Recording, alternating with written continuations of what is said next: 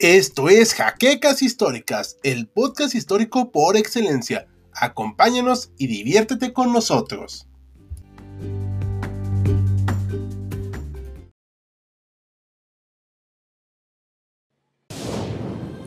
Bienvenidos a HC Historia Contemporánea, la página histórica por excelencia.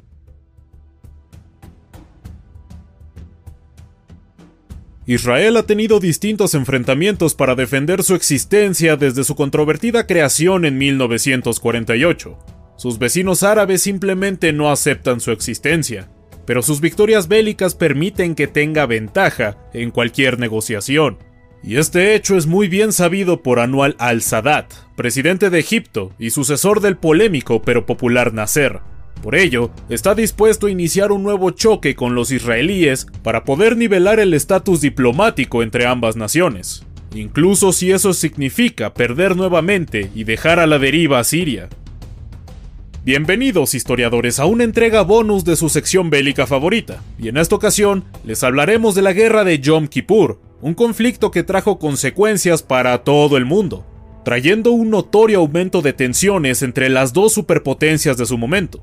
Además, se combatió en cielo, mar y tierra con arsenales modernos que demostraron ser tan efectivos como destructivos. Pero antes de entrar de lleno, les recordamos que esta nueva entrega es posible gracias a nuestros amables mecenas de Patreon, y tú como ellos puedes ayudarnos al esfuerzo de producción del canal visitando el enlace que está en la descripción, así como dejar tu like, suscripción al canal, dejar un comentario luego de ver esta entrega, pero sobre todo, compartir este material nos ayuda mucho a seguir creciendo y sin mayor dilación, pasemos a la historia de hoy. Después de la Segunda Guerra Mundial, el Estado de Israel fue creado en el Medio Oriente, provocando el rechazo inmediato de los distintos pueblos árabes de la región, y a la postre, creando un conflicto que al día de hoy no se ha resuelto. Sin embargo, por la fuerza de las armas, este joven país logró imponerse a sus vecinos y tomar territorios uno tras otro, sobre todo gracias al apoyo armamentístico de los Estados Unidos. Y aún con el titán norteamericano de su lado, para 1973 la situación no era la mejor para la nación judía. Por un lado, las fuerzas de defensa de Israel estaban en el supuesto de que Egipto no atacaría sin estar propiamente armado, especulando de una manera un tanto cuestionable el papel que ejercería su rival mediterráneo. La inteligencia israelí estaba muy alerta de los distintos movimientos de su rival, pues se encontraba realizando ejercicios bélicos en las fronteras. Además de eso, el presidente Sadat había dicho explícitamente que estaban dispuestos a perder hasta un millón de soldados con tal de recuperar el Sinaí, y por si fuera poco, tanto Siria como Egipto estaban plenamente recuperados del desastre que fue la Guerra de los Seis Días de 1967. Egipto se había rearmado y en 1972 ya tenía un arsenal considerable proporcionado por sus aliados soviéticos. Jets MiG-21, tanques T-55 y T-62, misiles antiaéreos SA-2, SA-6, RPG-7 y misiles antitanque guiados A-3 Sager los cuales resultaban en un preciado activo para contrarrestar la capacidad israelí. Los ejércitos sirios también se habían preparado con un armamento similar, además de que ambos países de origen árabe estaban de acuerdo en las tácticas a usar, apoyados por asesores de la Unión Soviética. Además, el apoyo internacional a Egipto y Siria fue considerable, Cuba, Alemania Oriental, Arabia Saudita, Argelia, Jordania, Pakistán, Corea del Norte, Líbano, Marruecos, Kuwait y Túnez, entre otras tantas naciones, aportaron soldados, armamento o incluso ambas para ayudar en el esfuerzo bélico de los atacantes. Del lado de Israel, tenían el apoyo incuestionable de Estados Unidos, pero que también buscaba no provocar un conflicto de grandes proporciones debido a lo delicado del ambiente en ese año por un escándalo político conocido como Watergate escenario que había sido aprovechado por parte de los rivales de Estados Unidos, quienes sabían que no intervendría directamente por lo sucedido recientemente.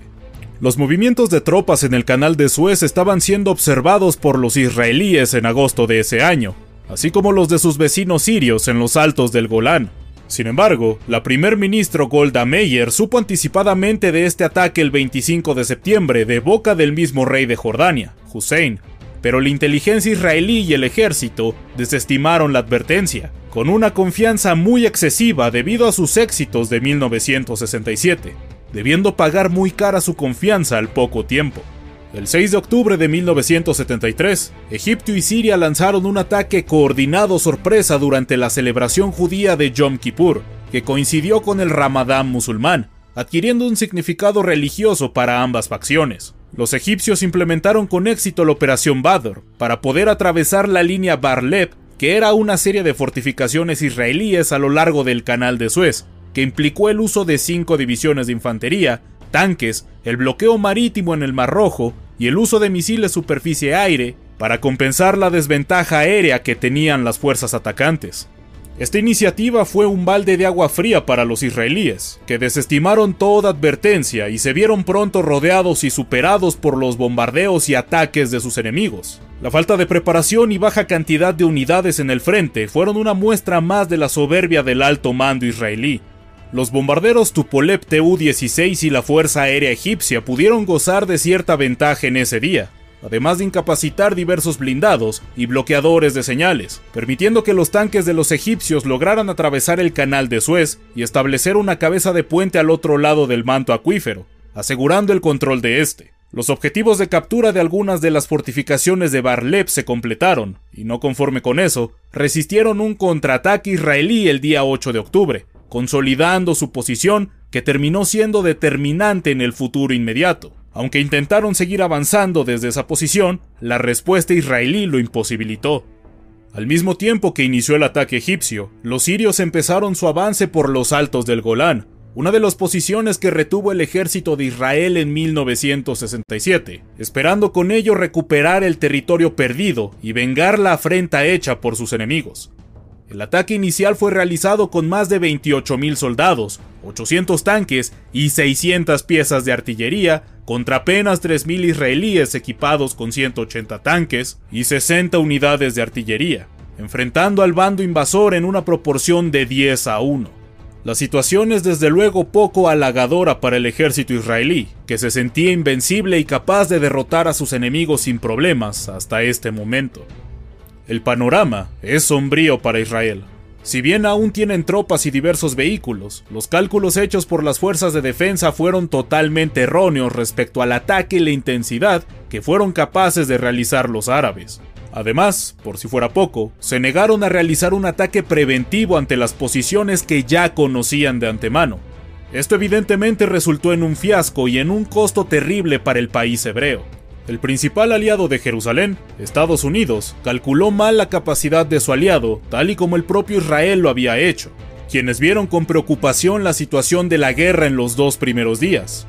Golda Meir autorizó el armamento de misiles nucleares Jericó, que fueron fácilmente detectables por Estados Unidos el 9 de octubre. Este movimiento fue intencional y se inició la operación Nickel Grass, para proveer a Israel de los pertrechos necesarios para el esfuerzo bélico, lo cual trajo consecuencias a largo plazo para el mundo entero. Durante 32 días, Israel recibió la cantidad de 22.000 toneladas de material y se hizo sentir en el campo de batalla. El 10 de octubre inició el envío de aviones F-4 para evadir los misiles superficie-aire soviéticos, junto con tanques M-60 Patton y muchas municiones, que los llevaron a retomar la iniciativa a partir del 14 de octubre. Fue así como Israel cruzó el canal de Suez, tomando por cierta sorpresa a los egipcios, puesto que creían que era una distracción, y cuando se dieron cuenta de la intensidad del movimiento, ya era demasiado tarde. Los puentes fueron dañados y el combate fue brutal, pero poco a poco el tercer ejército egipcio fue rodeado. Contrariado, el presidente Sadat pidió que se reconociera el terreno, y al darse cuenta de la situación, ordenó el movimiento de tropas y tanques a posiciones más fácilmente defendibles, buscando contener el avance de los israelíes y resguardando las ganancias obtenidas en los días anteriores. Lo esencial era cuidar el canal de Suez e impedir una mayor ganancia enemiga en la zona, aunque esto resultaba bastante peligroso. Todo gracias a que las tropas de Israel al atravesar el canal estaban teniendo un camino más o menos libre hasta el Cairo, lo cual sería desastroso en todo sentido.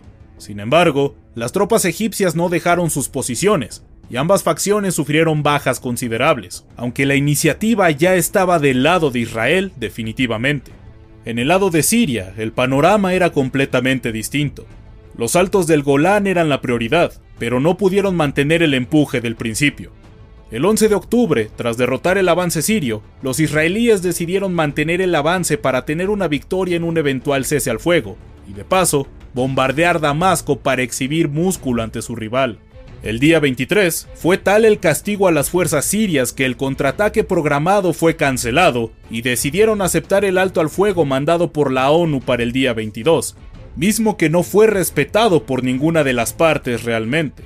Así, tras diversas escaramuzas, uso de misiles Scud y continuos ataques de distinta escala, el 11 de noviembre de ese año, Israel y Egipto firmaron un acuerdo de alto al fuego.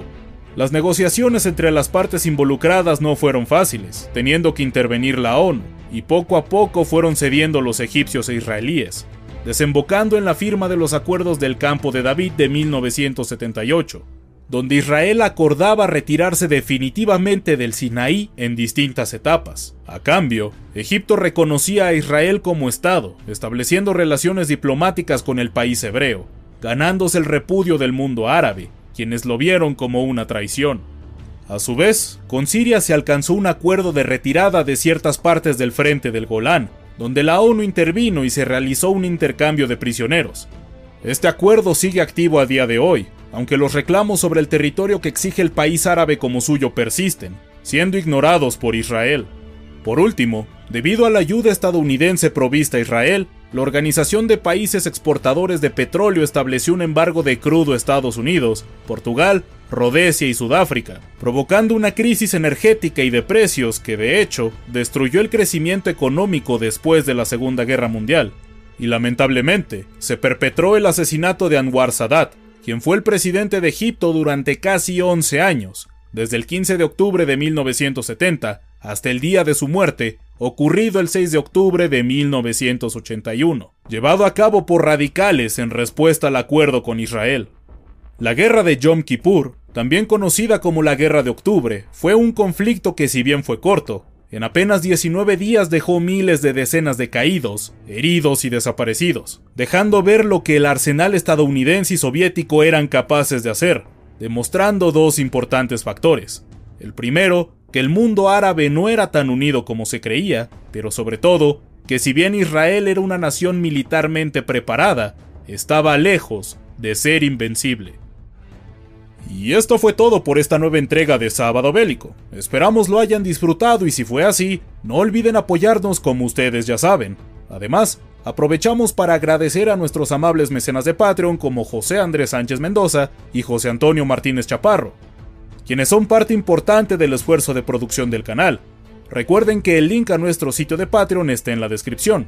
Por último, les hacemos saber que a partir de ahora la sección de Achtung Panzer será lanzada los días miércoles a la una de la tarde hora centro de México.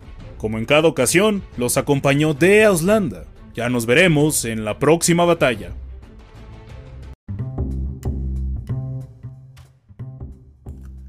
Gracias por habernos acompañado en Jaquecas Históricas, el podcast histórico por excelencia.